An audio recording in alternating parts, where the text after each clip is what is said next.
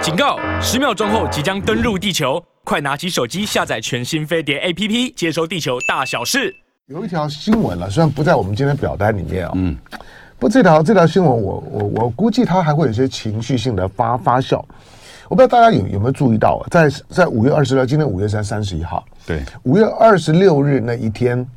那国国际特色组组织呢，他发了一条的一条新闻，嗯，一条新闻呢指控说呢，有一位维吾尔族的青年，对，那他从韩国对。经过香港的时候呢失踪了，入境之后入入境之后呢就失踪了，嗯，这个新疆的维吾尔族的博士生呢叫阿布都外力，那阿布都热合曼。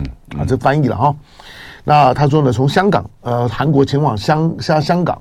当天呢，就说当当这特、呃、国际特赦组组织发这条新闻的时候，那全全球当然西方的媒体当然一阵的疯，哇，又又有人被被抓了，对，然后又又是维吾尔，他们现在只要看到了新疆维吾尔那这几个关关键字就兴兴奋了。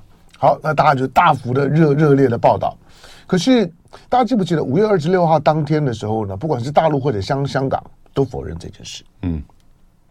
但是这件事事情呢，好像一口咬定了之后百口莫莫辩。西方的媒体是不会不会听听听中国大陆或者是香港的香港的官方的解释的，向向来都都是这样。可是有有趣的是，今天早上的时间，国际特色组织呢更新了他所发出来的声明，他说这个叫做呢阿布都热合曼的，嗯，在昨昨天三三十日已经跟跟国际特色组织接触了。说他并没有离开韩国，他人还在，还在韩国，他根本就没有到香港，也没也没有什么失踪，然后呢被拘禁等等的问题都都没有，我根本没去。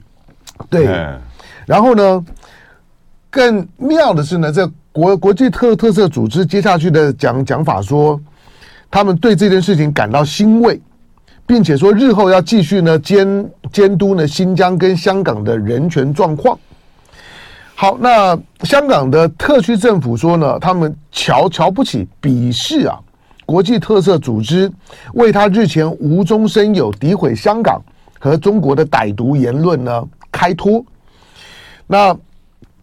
特区的保安局局长呢，邓炳强的邓炳强指责这个组织目的就是要抹黑香港政府，抹黑呢大陆啊中国的中央政政府，危害呢国家安全。那他们要要求就是说呢，这个组组织可耻不耻，要求道歉。不过国国际特色组织从头到尾都没有谈道歉这件事事情。好，这件事情呢，大概还会再再再发酵，尤其尤其当这条新闻发布了之后，几个呢西方的传媒呢非常的兴奋，比如说 BBC。这个仇呢又又结大了，啊、大概呢跟跟大陆的官方的仇呢又结大了。好，那我在这边呢，嗯、在这个事情上，我谴责国际特色组织。对，过去我在美国念书的时候还捐款过给他们。真的，就是其实我们冷战刚结束的时候呢，其实他的的确确在巴斯尼亚这个议题上，其实是琢琢琢磨很深了，也也也拿过诺贝尔和平奖的。对，嗯，那为什么？嗯。第一个新疆议题在国际媒体上消失好久了，嗯，不是吗？嗯，对不对？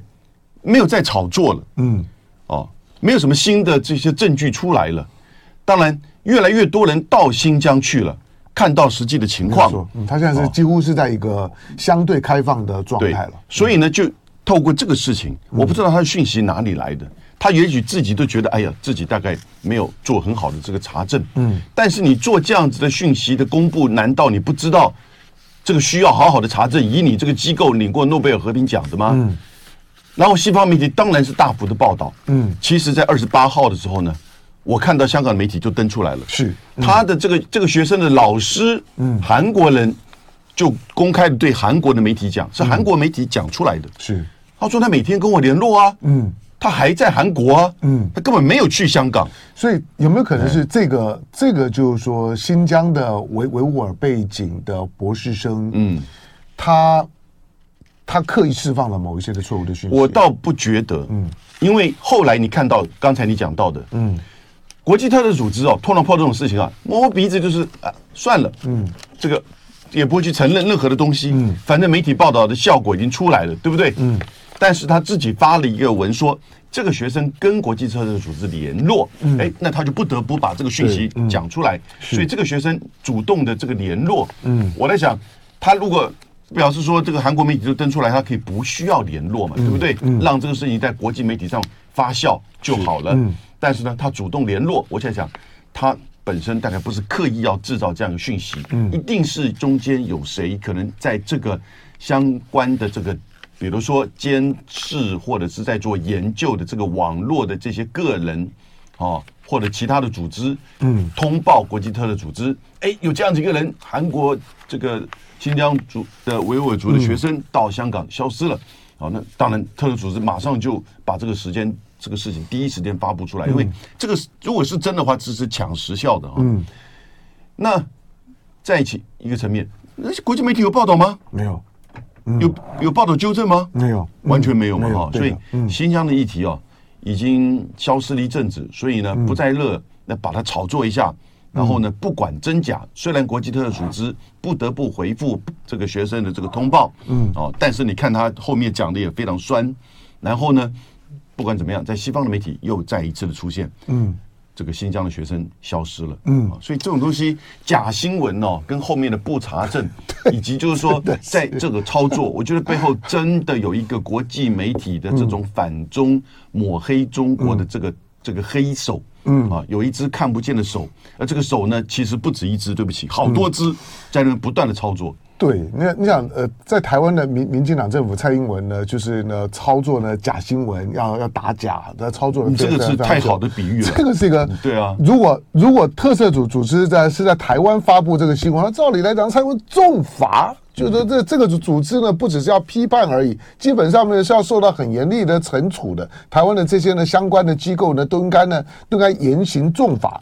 但但是台湾的对媒体就这这样。但是呢，国际特色组织当发布这种讯息的时候，一开始所有的文字叙述，西方媒体充满了那种的兴奋感，那种的嗜血的兴奋，哎，又来了又来了。但是呢，当了当事情呢确认就是说呢没这回事的时候呢，是你栽赃香港。栽赃栽赃了大陆的时候呢，栽赃中国的时候呢，却是轻描淡写，连道歉都没有啊！只着只说对于呢，对这个人没有事，还在呢韩国他表示欣慰，同时呢还要继续呢监督新疆呢跟香港的人权，好吧？你要去监督呢全世界的人权，觉得你都可以监督呢？这国国际特色组织呢，它的它的调性就是这样。但是就像在台湾，台湾的国际特色组织一片绿，几乎全那。这些呢，高度的跟特定的地区性的国家的意识形态结合的这些所谓的国际性的团体，在发布相关讯息的时候，所有的讯息它都有政治加工的可能性，以及呢，政治动能是很强的。这种讯息在发布的时候，犯错的时候呢，不道歉，好像呢觉得呢已经没有没没事了，就就算了。这个呢，对我个人，最早从新闻的角度来讲，非常难接受。好，但是就拿着这个。道德的高旗，然后高举的大刀到处砍，砍着发觉砍错了，发觉哎，呃，这个。